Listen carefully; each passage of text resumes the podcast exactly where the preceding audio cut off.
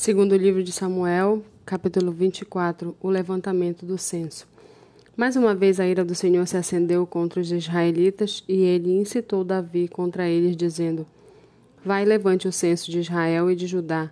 O rei disse a Joabe, comandante do seu exército: Percorra todas as tribos de Israel, desde Dan até Berseba, e levante o censo do povo, para que eu saiba o seu número. Então Joabe disse ao rei: Que o Senhor, seu Deus, multiplique este povo cem vezes mais e que o rei, meu senhor, o veja. Mas por que o rei, meu senhor, quer fazer uma coisa dessas? Porém a palavra do rei prevaleceu contra Joabe e contra os chefes do exército. Então eles saíram da presença do rei para levantar o censo do povo de Israel.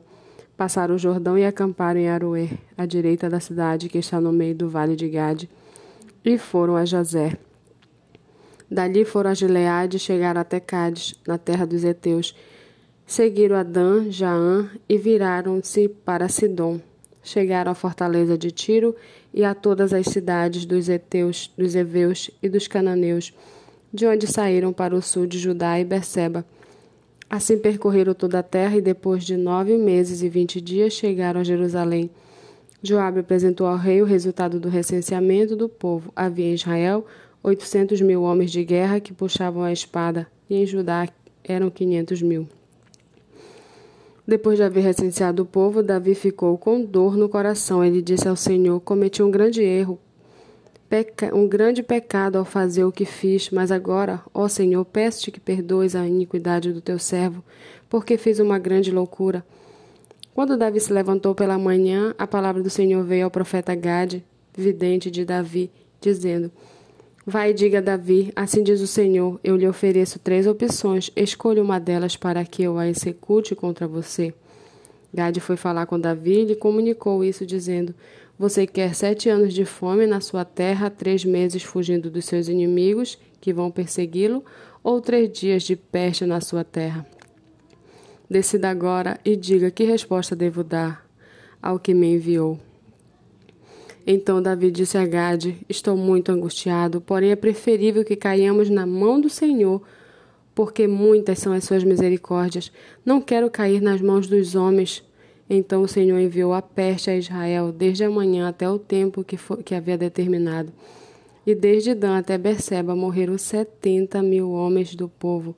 Quando o anjo do Senhor estendeu as mãos sobre Jerusalém para a destruir, o Senhor mudou de ideia quanto a este mal e disse ao anjo que fazia a destruição entre o povo: Basta, retire a sua mão. O anjo estava junto à eira de Araúna, o Jebuseu.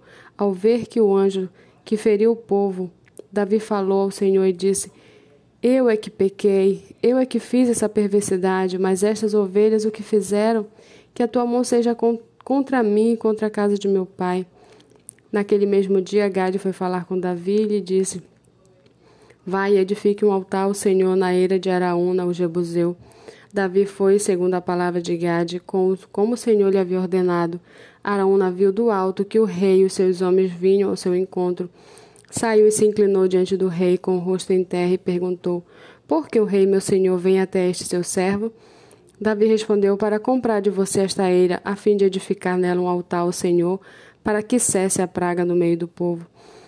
Então Araúna disse a Davi que o rei, meu senhor, tome e ofereça o que bem quiser. Aqui estão os bois para o holocausto, o debulhador de cereais e a canga dos bois para a lenha.